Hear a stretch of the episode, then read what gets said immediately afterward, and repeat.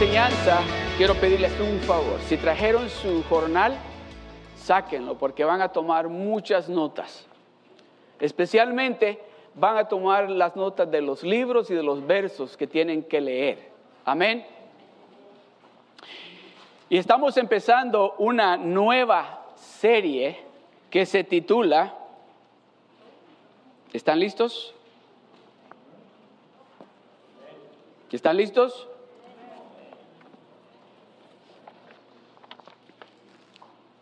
Se titula Señales de su venida. Señales de su venida.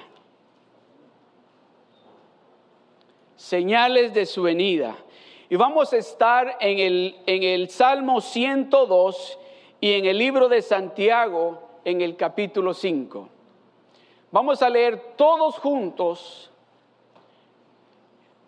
Santiago capítulo 5 y vamos a leer el verso 8 todos juntos. Para que leamos lo mismo, vamos, acompáñenme con la pantalla, vamos a poner el verso. Y quiero que leamos todo esto junto y déjeme decirle algo. Voy a tratar de compartir todo, no, no voy a tratar, lo voy a hacer, de compartir todo lo que Dios tiene. Es bastante. Me recuerdo de Alguien contaba algo bien gracioso que dice que un pastor en el día de Easter se paró para traer la predicación, la palabra del Señor, y les dijo, estoy tan emocionado y tan alegre de todo lo que Dios me ha dado para ustedes en este día, que no sé por dónde empezar. Y alguien allá atrás dijo, ¿qué le parece si empieza por el final? Ojalá que ustedes no vayan a decir eso. Amén. Pero lo que les traigo, quiero compartir con ustedes es de vital importancia que prestemos atención a algo que a veces por lo, ocupado que estamos con el trabajo, en la casa, con la familia, todo lo que tenemos que hacer en nuestro diario que hacer, no prestamos atención a algo que está sucediendo. Y que es muy importante que nos demos de cuenta de que la venida del Señor está cerca. Está pronto a llegar. Yo me recuerdo que mi abuela, cuando yo tenía quizás como unos 13 o 14 años, decía, pórtense bien porque el Señor viene pronto. Y mi abuela ya tenía en ese entonces creo como 60 y pico de años. Y ya pasaron como, de que ella falleció, como 40 años. Yo podría decir, bueno, mi abuela estaba equivocada. No, Dios está más cerca ahora que en aquel entonces.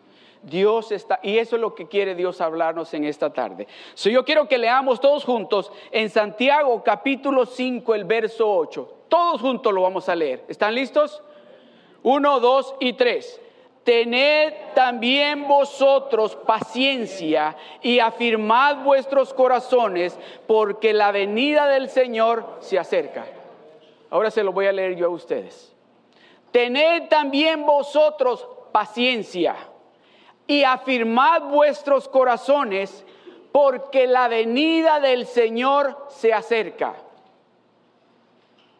Tened paciencia, afirmad vuestros corazones, que tengamos paciencia, que afirmemos nuestros corazones en lo que estamos creyendo en lo que Dios nos está hablando, que nos demos de cuenta, que entendamos que todos esos rumores que a veces cuando ponemos la televisión miramos, no sé si usted ha dicho como yo, ah, yo no quiero ver las noticias esas porque yo he dicho así, ¿eh? ¿De qué sirve estar viendo las malas noticias? Pero déjeme decirle, el mundo allá afuera está ahorita preocupado por lo que está sucediendo. Y nosotros pasamos tan ocupados con el quehacer diario que no nos estamos dando cuenta lo que está a punto de suceder. Pero primero yo quiero mostrarle a usted algo. En la palabra de Dios, con la palabra de Dios, esas profecías que se dijeron hace muchos años acerca de la venida del Hijo de Dios, de la primera. De eso quiero, que usted se dé cuenta, esa profecía, esa palabra que se profetizó hace muchos atrás, cómo se ha ido cumpliendo al pie de la letra. Amén. Mire lo que dice en Mateo capítulo 16 del verso 2 al 3.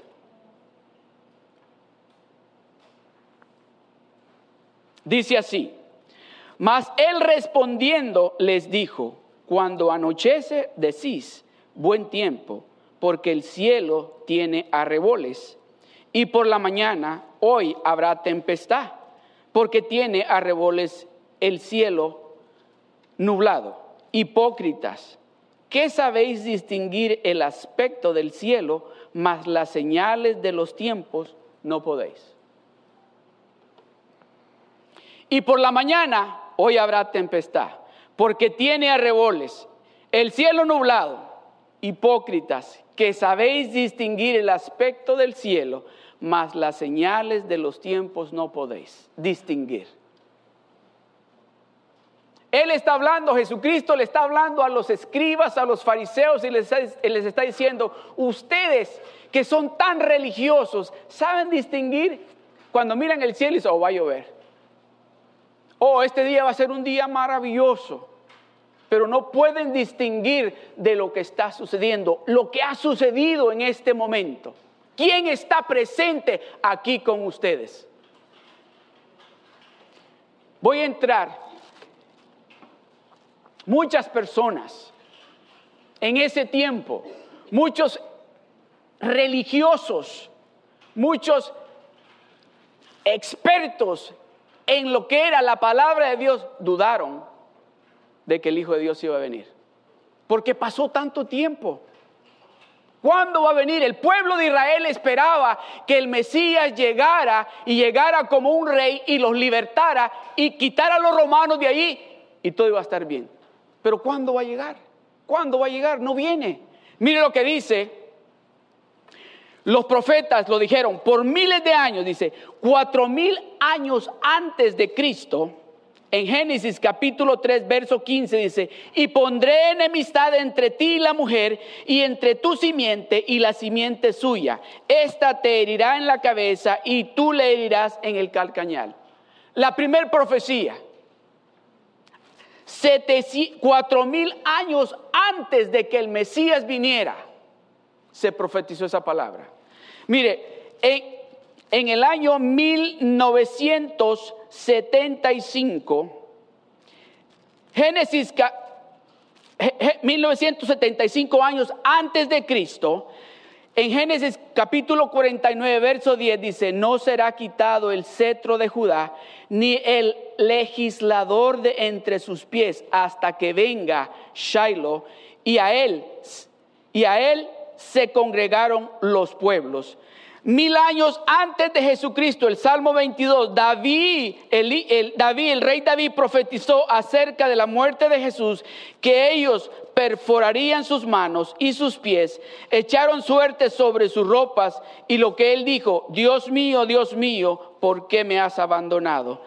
740 años antes de Cristo, Isaías 53:5 dice, el profeta Isaías profetizó que el Mesías nacería de una virgen. Isaías 7:14 dice que él sería herido por nuestras transgresiones, molido por nuestros pecados y por su llaga fuimos nosotros curados. 735 años antes de Cristo, Miqueas, capítulo 5, verso 2, el profeta Miqueas profetizó que Jesús nacería en una ciudad llamada Belén y que pensó que y, que pensó que él nació, que él sería alguien que ha vivido desde los días de la eternidad. 520 años antes de Cristo, en Zacarías capítulo 9, verso 9, el profeta Zacarías profetizó que estarían cantando y dando voces en Jerusalén cuando su rey Mesías viniera a la ciudad cabalgando sobre un asno. Algo maravilloso que pasó ahí. Todas esas profecías se cumplieron. Dice que en ese momento cuando entró Jesucristo a Jerusalén montado en ese asno, dice que esos religiosos, esos fariseos, esos escribas, dice que vinieron y le dijeron a él, oye, dile a tus discípulos que se callen, porque tú no eres el Mesías. Y él le dijo, oh, espérate, ahora este día se está cumpliendo algo que dijeron, que profetizaron acerca de mí. Y si estos no me adoran, las piedras van a hablar. Las piedras me van a adorar. Le estoy leyendo esto para que usted se dé cuenta todo lo que se profetizó acerca de la primer venida del Señor. Y luego en el año 600 antes de Cristo, el ángel Gabriel le dio a Daniel el tiempo exacto de cuando el Mesías vendría y debido a que este es uno de los pasajes más proféticamente fascinantes en toda la Biblia, yo quiero leerle a usted lo que dice el libro de Daniel. Daniel capítulo 9, verso 25. El ángel dijo, sabe pues y entiende que desde la salida de la orden para restaurar y edificar a Jerusalén hasta el Mesías, príncipe, habrá siete semanas y sesenta y dos semanas. Antes de seguir, quiero explicarle qué significa esas seis, esas siete semanas y esas sesenta y dos semanas. Dice, si vemos, dice en, en, Daniel capítulo 9, verso 25, ahora le voy a explicar eso, que desde la salida de la orden para restaurar y edificar Jerusalén hasta el Mesías, príncipe, habrá siete semanas y sesenta y dos semanas ahora. Creo que me lo van a poner en la pantalla para que vean. Dice siete semanas, siete periodos de año, lo que da 49 años. 62, siete periodos de año, lo que da 434 años. Lo que da un total de 483 años. Exactamente a esa fecha, el día que fue 483 días, años, perdón, entró Jesucristo a Jerusalén caminando en el burrito. ¿Estamos cerca de la venida del Señor o no? No le estoy diciendo algo, le estoy diciendo lo que la palabra de Dios dice. Le estoy leyendo lo que la palabra de Dios y cómo se ha ido cumpliendo lo que Dios ha ido declarando. ¿Por qué es que Dios dice hipócritas? Suena bien duro. Suena bien, ah, como que... Dice, saben distinguir. Dice, se atreven a decir, miren cómo está el día, va a estar bonito el día, vámonos a la playa. Pero no se dan cuenta lo que está pasando alrededor, las circunstancias. Presten atención, abran los ojos. Desen cuenta que estamos viviendo los últimos días. Cristo está a la puerta. Y nos está diciendo, los días, los días se van a hacer más cortos. ¿Cuántos de ustedes sienten que a veces el día se le va? ¿Verdad? Dice, parece, me acabo de levantar y ya son las dos de la tarde, decimos. No que se levantó a la una, ¿verdad? ¿Verdad? Pero dice, ya es tarde. ¿Cómo es posible? Dice, por esto los días se están acortando porque la venida del Señor está a la puerta. Y no le estoy diciendo esto, ¿sabe? Para que usted se preocupe. Le estoy compartiendo esto para que usted se alegre de que pronto, pronto, pronto se van a abrir las puertas del cielo y si usted está preparado y está listo, usted va a entrar caminando, alabando a ese Dios todopoderoso, sabiendo de que usted va derecho a esa mansión que Él se fue a preparar para usted. Ya me estoy metiendo en la otra enseñanza. Entonces ahora leamos el versículo 26 del libro de Daniel, capítulo 9. Y después de las 62 semanas, oiga esto, y después de las, el verso 26 del capítulo 9 de Daniel, y después de las 62 semanas, se quitará la vida al Mesías, mas no por sí. Otra profecía.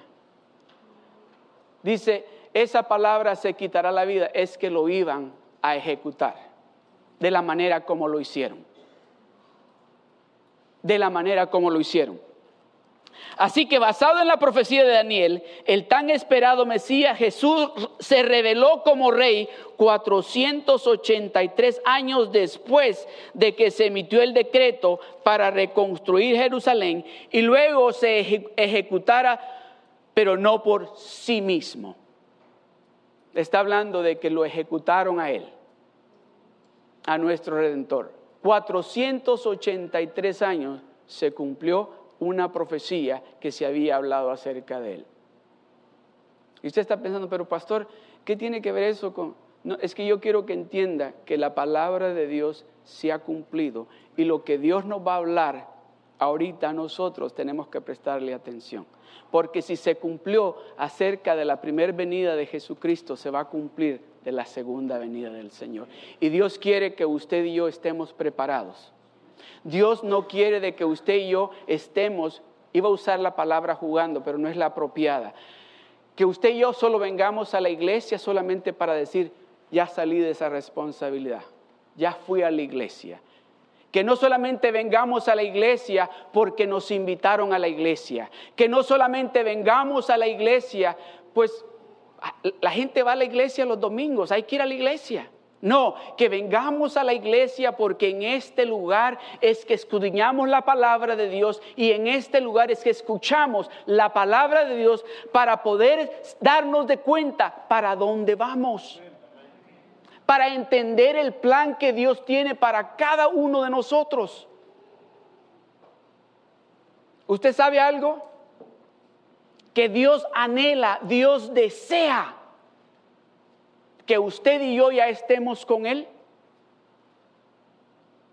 Dios desea, Dios anhela que usted y yo estemos ya con Él. Él ya no quiere verlo a usted y a mí sufrir.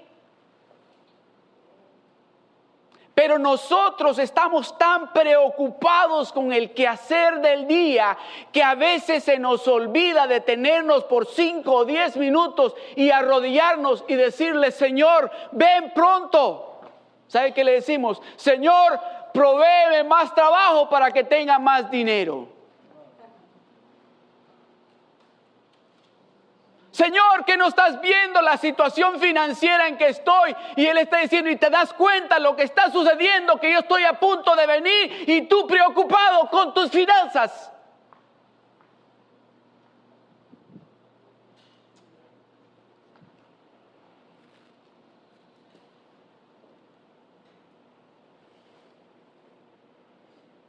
Un hombre con el nombre de Sir Robert Anderson quien fue comisionado adjunto de la criminalidad. Este era un hombre que trabajaba para Scotland Yard en Inglaterra. Oiga esto.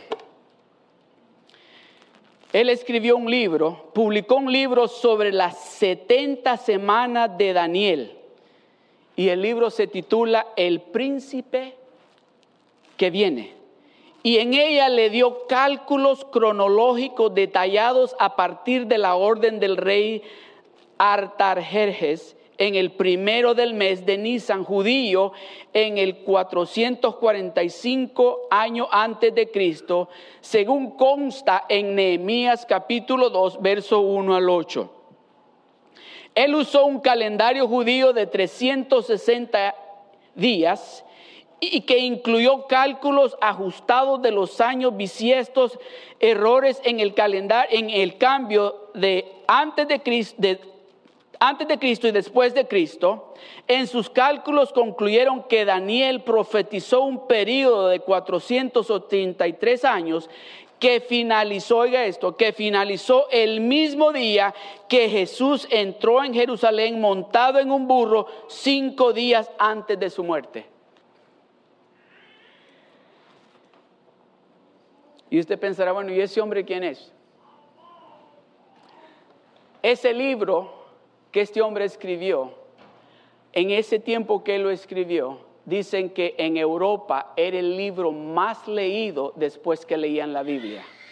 Ser un hombre estudioso que estudió acerca de la vida de nuestro Señor Jesucristo, estudió acerca de la profecía de Daniel y llegó a la conclusión, después de hacer todos esos cálculos cronológicos, exactamente que Jesucristo entró a Jerusalén exactamente en esa fecha, cinco días antes de que Él fuera crucificado. El doctor dice, Peter Stoner, mientras fue profesor emerito de ciencias en Westmount College, reunió a 600 estudiantes de matemáticas para determinar matemáticamente la probabilidad de que un individuo podía cumplir las profecías del Mesías cuando hicieron los cálculos, su mejor estimación fue que, que las probabilidades, un hombre cumpliendo ocho profecías de la Biblia fueron, dice, de 1 a 10 fue 17 con 17 ceros para afuera. En otras palabras, que las probabilidades de que una persona cumpliera la profecía de Jesucristo, la profecía mesiánica, era imposible. Y luego dijeron, bueno, tal vez porque solo es uno. ¿Por, qué no entonces hacemos ese cálculo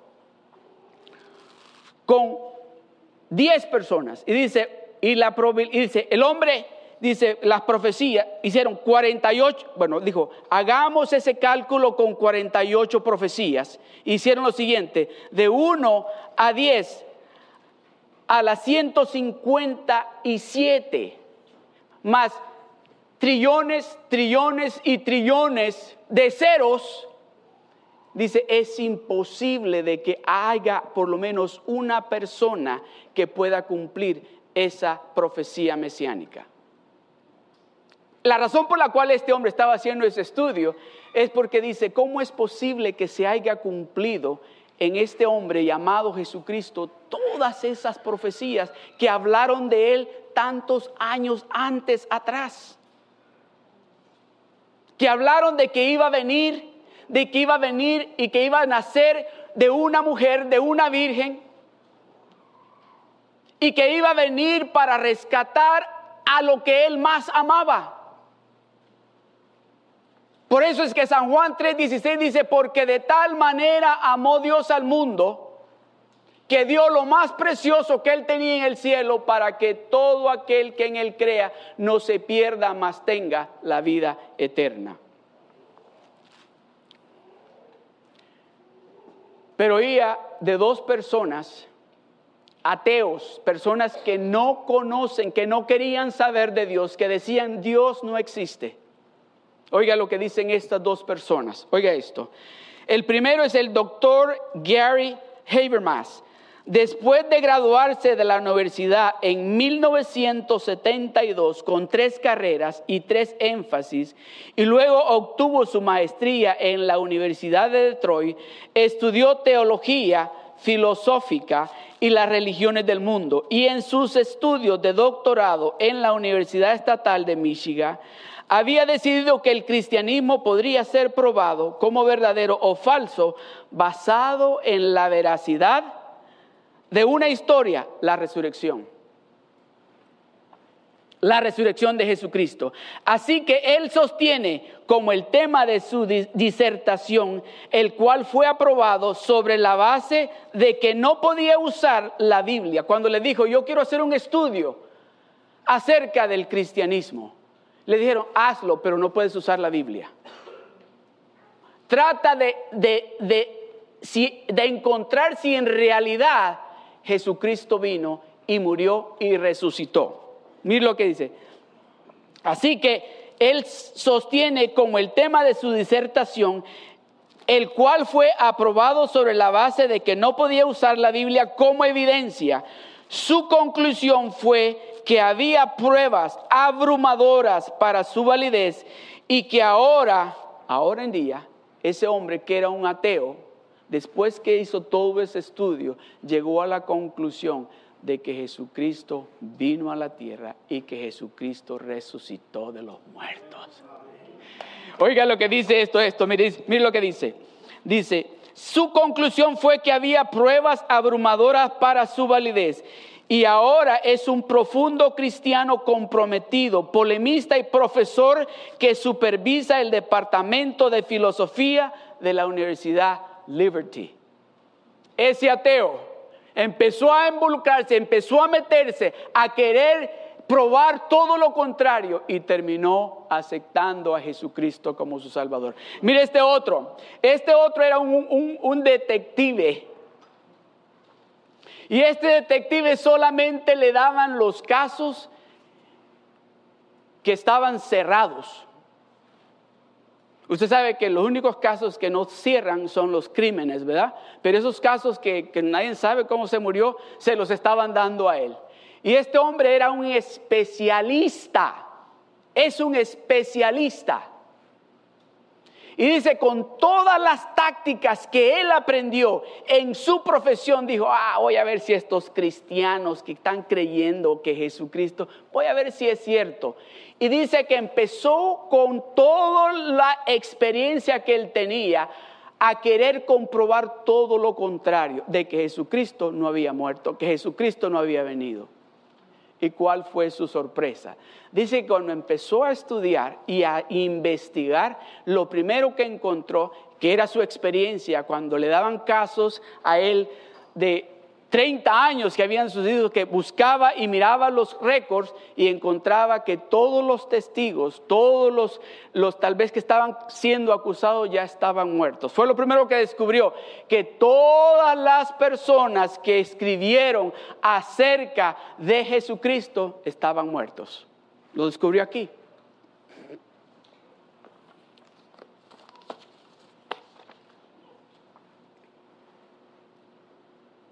Pero dijo él, una de las claves, y muchos cristianos, dice él, tienen problemas que dice, cuando leen el libro de Juan, leen el libro de Lucas, leen San Marcos y leen Mateo, dice, ¿por qué esa diferencia que hay? Si están hablando de lo mismo, ¿por qué escriben diferente? Dice él, ahí está la prueba, ahí está la prueba. Porque cuando se escribe lo mismo, puede que haya se haya planeado y a decir escribamos lo mismo. Pero cuando está escrito de diferente manera, dice él, ahí es evidencia de que están diciendo la verdad. Ahora ese hombre es un siervo de Dios. Mira lo que dice, dice, dice, fue ateo de conciencia y verbal que se consideraba un evidencialista y fue esta demanda de pruebas junto con las habilidades que aprendió en su profesión que lo llevó a la fe. Jay Warmer era un detective de casos de asesinato y su trabajo ha recibido el reconocimiento nacional. Sus casos se han presentado en varias ocasiones en Dayline de la NBC y ha sido galardonado con la medalla de la policía y el premio de bombero de valor. Werner explicó que como un detective de casos de asesinato, de muerte, los casos en los que trabaja fueron los casos en que tanto los sospechosos y todos los testigos estaban muertos, por lo que realmente no podía hablar con ninguno de ellos. Tenía que tratar de resolver el caso mediante testimonios que se habían escrito hace más de 30 años y sopesarlos contra cualquier otra evidencia investigable. A la edad de 35 decidió echar un vistazo a la evidencia para el cristianismo y se dio cuenta de que siendo que todos los testigos estaban muertos y que tenía acceso a sus testimonios, se podrían aplicar todo lo que habían enseñado como podía aplicar todo lo que le habían enseñado como detective de este proyecto de investigación. Y lo que descubrió fue que no es lejano y sobre la evidencia suficiente para comprobar que Jesús vivió murió y resucitó de entre los muertos. Así se convirtió en un firme creyente en el año 1996 y ahora es un profesor adjunto de apología en la Universidad de Bayola. Usted puede aprender más de él si se mete a su website. El mundo quiere probar algo que es imposible algo que está en la palabra de Dios. Hemos estado hablando de la venida del Señor. de la profecía que nos ha dicho que Él venía. Pero ahora yo quiero enseñarle algo que va a ser de vital importancia a partir de este día. Yo espero que usted lo reciba de esta manera. Que empiece a darse de cuenta de esas señales. De eso vamos a hablar. Mire, mire dice, el libro de Apocalipsis que dice que en los últimos días del, anticristo, el anticristo implementará, le pondré una marca a la gente, la gente no podrá comprar ni vender si no tienen esa marca de la bestia. Y déjeme decirle, esa bestia, esa computadora ya está lista para operar. Esa máquina que le va a poner a usted en su mano derecha o en la frente un número. Si usted no tiene ese número, no va a poder ni comprar ni vender. So eso, eso ya está cumpliéndose. Vamos a hablar más después de eso. Daniel, Mateo y Marcos, todos predicen que el anticristo va a entrar en el templo de Jerusalén. Pero usted dice, si no existe el templo, pero déjeme decirle, ya en Jerusalén están haciendo planes para edificar ese tercer templo. De eso vamos a seguir hablando. La lista de Pablo de las señales de los últimos días serán peligrosos, segunda de Mateo capítulo 3.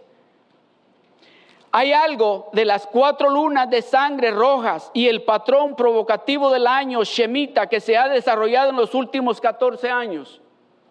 De eso vamos a estar hablando. La Biblia predice que todas las naciones se volverán contra Israel. Y lo que hace poco, lo que hace poco pasó en cuanto a las elecciones israelíes con respecto al apoyo de Estados Unidos a Israel. La fragilidad de la economía mundial. Muchos se están concentrando en la tensión potencial, como una crisis económica podría desencadenar la tribulación.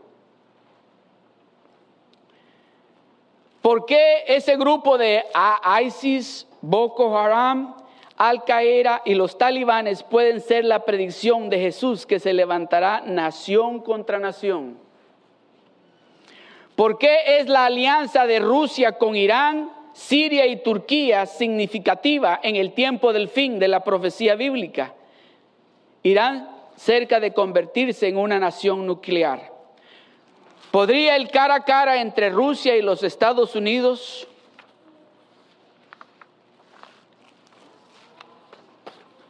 iniciar? Antes de proseguir, voy a hacer un corto anuncio.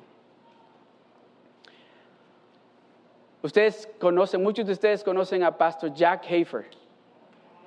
Pastor Jack Hafer habló con Pastor Jerry hace unas semanas atrás y le dijo que que él sentía del Señor, que quería venir a Rock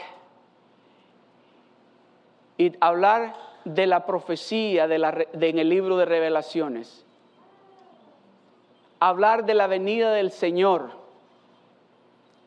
Y Pastor Jerry le dijo que sí. no sé todavía si van a tener traducción, pero si puede, yo le animo y lo invito cuando le voy a dar la fecha exacta, cuándo va a ser, van a ser cuatro domingos por la noche. Él va a estar hablando acerca de lo que dice el libro de revelaciones y la venida del Señor. Y algo muy interesante también, hay una mujer que se llama ella Susan Michael. Esta mujer trabaja para el consulado cristiano en Jerusalén. Hace un año atrás, Pastor Jerry habló con ella para que trajera una enseñanza, un seminario a The Rock hace un año atrás y da la casualidad que en el tiempo que estamos hablando de la venida del Señor, ella va a traer un, seminario que se titula Discerniendo los tiempos. todos estamos invitados, amados hermanos y hermanas, nosotros estamos viviendo esos tiempos. Nosotros estamos en esos tiempos que habla la palabra del Señor. Tenemos nosotros que darle la seriedad necesaria a esto que nosotros llamamos relación con Dios. tenemos nosotros que darnos de cuenta que esta relación que tenemos no es como cuando, ah, ya no voy a hablar contigo, no, esta es algo serio. Dios está a punto de hacer algo tan grande que si usted no está caminando con Él, se va a quedar. ¿Cuántos se quieren quedar? ¿Cuántos se quieren ir con Él? Entonces es importante que le prestemos la atención necesaria. Por eso es que venimos a la iglesia para escuchar lo que Dios nos está diciendo. Por eso es que abrimos la Biblia todos los días, porque queremos escuchar lo que Dios nos está diciendo. Por eso es que tomamos tiempo para orar, porque necesitamos escuchar a Dios hablarnos a nuestra vida. Por eso es que estamos hablando tanto del discipulado, porque Dios cambia a través de este vaso, ese instrumento que es el discipulado. Por eso es que tenemos los rock groups para que usted se reúna, porque Dios está cambiando vidas en esos rock groups. Dígame si Dios no está interesado en el bienestar suyo. Y nos está diciendo, prepárense. Y nos está diciendo cómo tenemos que prepararnos. Le voy a decir algo, algo que no es parte de la enseñanza, pero creo que es, quiero que ustedes se den cuenta. Alguien muy importante, se me olvida el nombre de esta persona. The Rock puso en el, en el, en el web el discipulado y puso cómo trabaja, puso las enseñanzas y muchas personas están tomando el discipulado eh, por el internet. Esta mujer hace, hace como este, reviews de programas cristianos en la tele y en el internet y le dio un reconocimiento al discipulado de The Rock bien alto que dijo, esto tiene que implementarse, este estudio, porque dice, la gente necesita escuchar de Dios, del amor de Dios, cuánto Dios les ama, porque hay un montón de gente allá afuera, oiga esto, y no estoy hablando de adultos de 80 años, estoy hablando de jóvenes de 15 años, de 14 años, que en este momento están diciendo, I don't know what I'm doing here. I don't need to be here. Y se están matando, se están suicidando. ¿Por qué? Porque no se han dado cuenta de que hay un Dios grande y poderoso. No, porque no ha habido alguien que les hable del amor de Dios.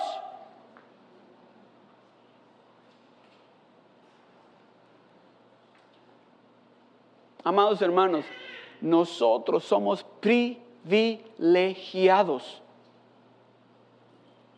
de lo que Dios está compartiendo con nosotros. Dios está compartiendo con nosotros secretos que mucha gente allá afuera no quiere escuchar. Pero Dios nos está diciendo a nosotros, prepárense.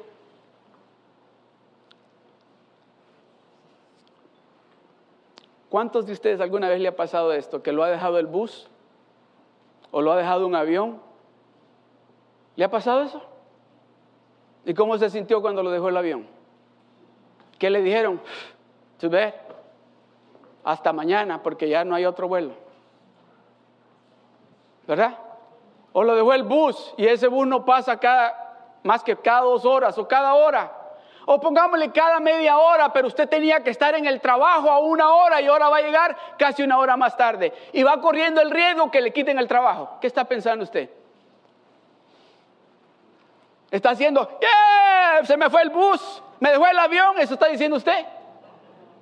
Ahora imagínese cuando venga el Señor y si usted se queda aquí, ¿qué va a estar diciendo usted? Me acuerdo cuando ese pastor estaba gritando y diciendo, prepárense porque la venida del Señor está cerca. Es tiempo de que nosotros miremos esto con la seriedad y que le digamos a nuestros amigos, a nuestras familias, digámosle, Cristo viene pronto. Mira lo que está sucediendo.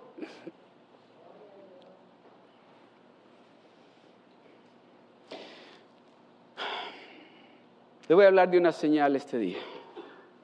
Tengo que apurarme el impecable cumplimiento detallado e indiscutible de las antiguas profecías sobre el regreso de los judíos a la tierra de Israel.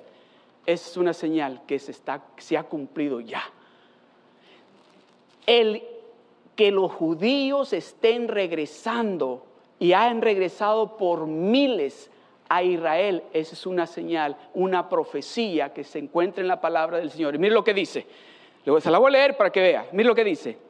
Isaías 43 del verso 5 al 6 dice, del oriente traeré tu generación y del occidente te recogeré. Diré al norte, da acá, y al sur, no detengas. Trae de lejos mis hijos y mis hijas de los confines de la tierra.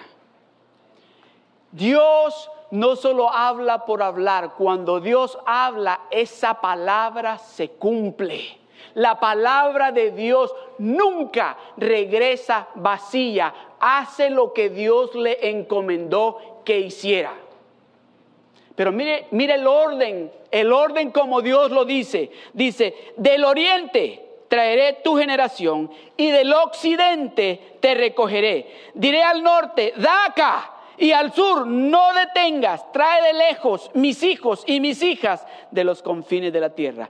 Cumplido según David Wallenberg de Harvard Israel Review, la población, oiga esto, en el año 1800 fue tan solo de, de, de 275 mil en Israel.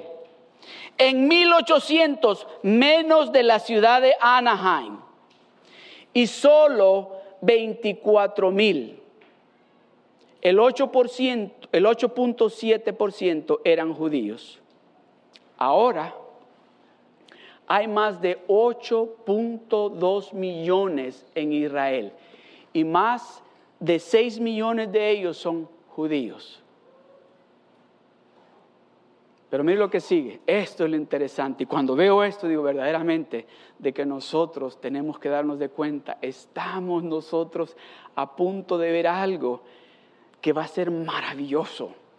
Cuando estaba leyendo esto, estaba estudiando esto, déjeme decirle, yo lloraba, yo cantaba de alegría de saber que mi redentor va a regresar y viene pronto mi redentor, el que murió en la cruz del Calvario, viene pronto y viene por mí y me está diciendo, prepárate hijo, prepárate hija, está listo porque va, va a suceder en un abrir y cerrar de ojos. Va a ser como dice, como el ladrón en la noche. So, tenemos que estar preparados. Y mire lo que sigue dice, lo que se ha cumplido, hoy dice más de 8.2 millones en Israel y más de 6 millones son judíos. Cumplido esto, dice, desde el este a principio de la década de 1900, muchos judíos que vivían en el Medio Oriente se mudaron a Israel. Ese fue del oriente. Del oeste, del, del este, perdón, del oeste durante mediados de la década de 1900, cientos de miles de judíos que viven en el occidente, Europa y Estados Unidos comenzaron a mudarse a Israel.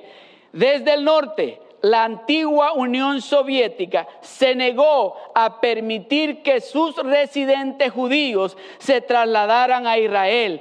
Pero después, ¿qué dice la palabra de Dios? En el libro de Daniel lo que le leía dice, y diré al norte, da para acá mis hijos dice que los, soviéticos no querían que los judíos se fueran. Pero como ya Dios lo había declarado, dice, cuando los judíos empezaron a sentir la presión de los países y le dijeron, tienen que dejarlo salir, dice, se mudaron todos esos judíos, dice, dice, Rusia finalmente comenzó a permitir a judíos a regresar a Israel durante la década de 1980 hasta la fecha. Cientos de miles de judíos de Rusia se han trasladado a Israel. Del sur, mire el orden, mire el orden.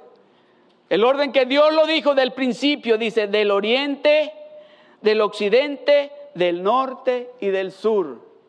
Al sur de Israel está Etiopía y no querían dejar salir a los judíos.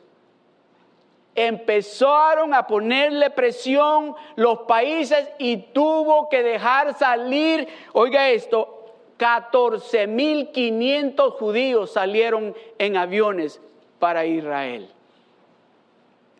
Hablemos del dominio militar que tiene el pueblo de Israel.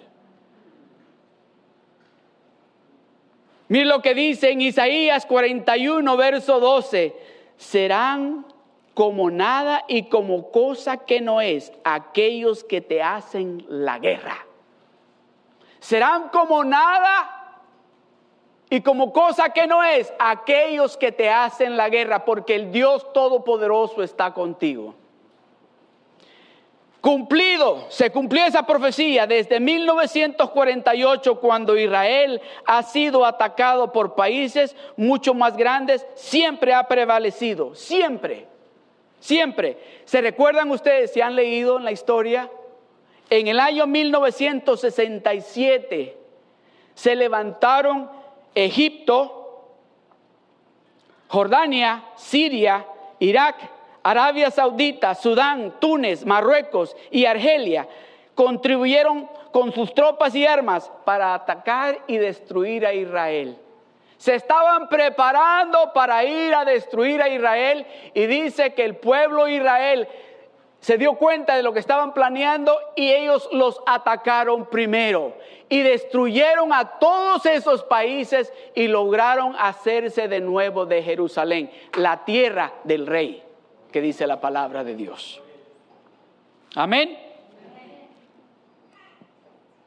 Esto se va a poner bien interesante. Dos mil años estaba el desierto, dice, seco.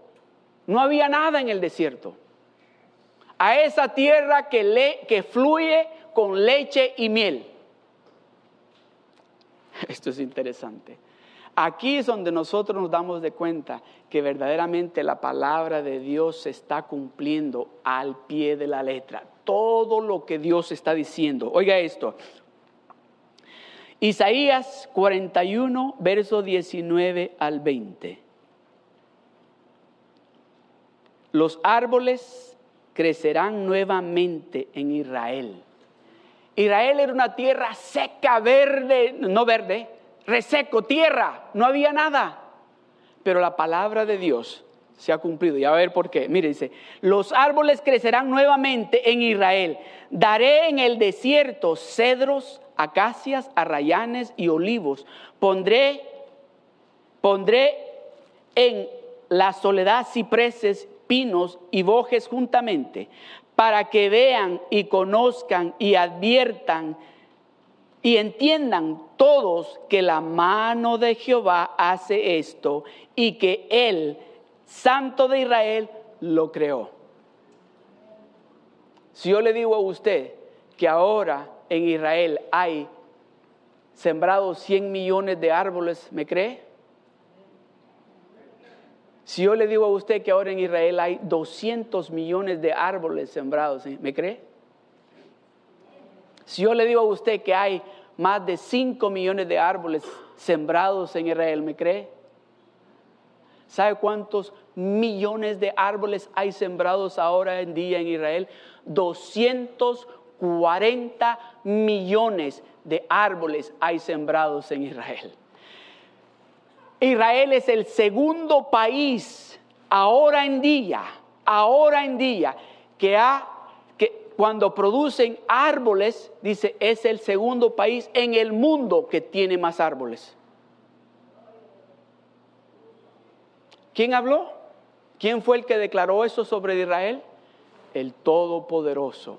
Usted sabe de que el sistema de goteo, si no sé si lo estoy traduciendo correcto, pero el sistema de goteo que usan en Israel para regar los árboles y las plantas, es un, sistema que lo están vendiendo por todo el mundo. Lo inventaron los hijos de Dios en el desierto y ahora lo están llevando por todo el mundo.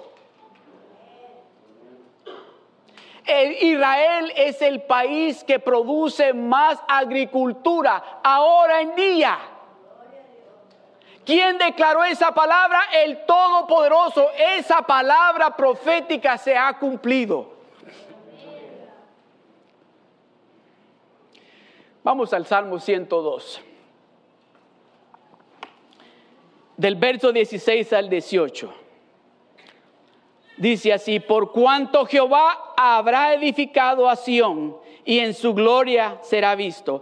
Habrá considerado la oración de los desválidos y no habrá desechado el ruego de ellos. Se escribirá esto para la generación venidera y el pueblo que está por nacer alabará a Jehová.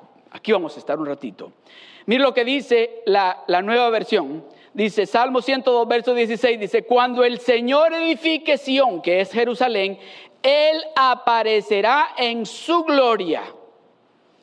Ahora en la Reina Valera se escribió para esto, dice, se escribió el verso 18 del mismo Salmo 102, se escribirá esto para la generación venidera y el pueblo que está por nacer alabará a Jehová.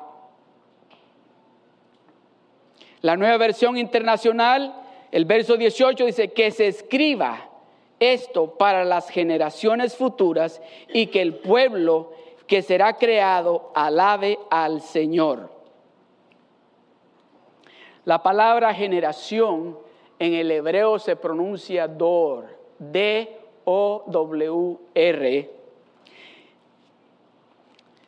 es un, es, un sustantivo singular. Entonces no vienen generaciones, sino una generación. No está hablando de generaciones, está hablando de una generación. Se escribirá esto para la generación venidera, la generación que viene. Entonces lo podemos leer de esta manera, porque el Señor construirá a Jerusalén y se manifestará en su esplendor, que se escriba esto para las generaciones futuras y que el pueblo que será creado alabe al Señor. Esa generación somos parte nosotros de ella. Amén. ¿Está escuchando lo que Dios le está diciendo? Con esto voy a concluir. Oseas capítulo 9, verso 10. Como uvas en el desierto hallé a Israel, como la fruta temprana de la higuera, en su principio vi a vuestros padres. Esa profecía la dijo hace muchos años atrás el profeta Oseas. Pero mire lo que dice Jesucristo en el libro de Mateos, capítulo 24, del verso 32 al 34. Dice, de la higuera aprended la parábola, cuando ya su rama está tierna y brotan las hojas, sabéis que el verano está cerca. Así también vosotros, cuando veáis todas estas cosas, conoced que está cerca a las puertas. Conoced que está cerca a las puertas. Conoced que está cerca a las puertas. De cierto os digo que no pasará esta generación. ¿Cuál generación? La que estábamos hablando. De cierto os digo que no pasará esta generación hasta que todo esto acontezca. Entonces, si Israel es la higuera y esa higuera ya empezó a dar su fruto. Tenemos nosotros que prestar atención a lo que está sucediendo con el pueblo de Dios, que es una señal que Dios nos está dando. Hay algo muy importante que nosotros tenemos que hacer.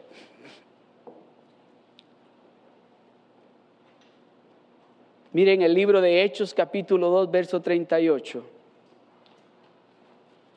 Hechos capítulo 2, verso 38. Porque tal vez usted estará pensando, bueno, ¿qué es lo que yo tengo que hacer? Si ya la venida del Señor está cerca, ¿qué es lo que yo tengo que hacer? Usted tiene que contestar como dijo el pueblo de Israel cuando Pedro estaba predicando. Dice, Pedro les dijo, arrepentíos y bautícese cada uno de vosotros en el nombre de Jesucristo para perdón de los pecados y recibiréis el don del Espíritu Santo. Arrepiéntanse. Arrepiéntanse porque la venida del Señor está a la puerta. La venida del Señor está a la puerta. Y con esto voy a concluir en el libro de Hebreos. Dios no solamente nos está llamando a que nos arrepintamos, Dios nos está llamando a que nos congreguemos. Dice, no dejando, el libro de Hebreos capítulo 10, verso 25, dice, no dejando de congregarnos como algunos tienen por costumbre, sino exhortándonos y tanto más cuando veis que aquel día se acerca.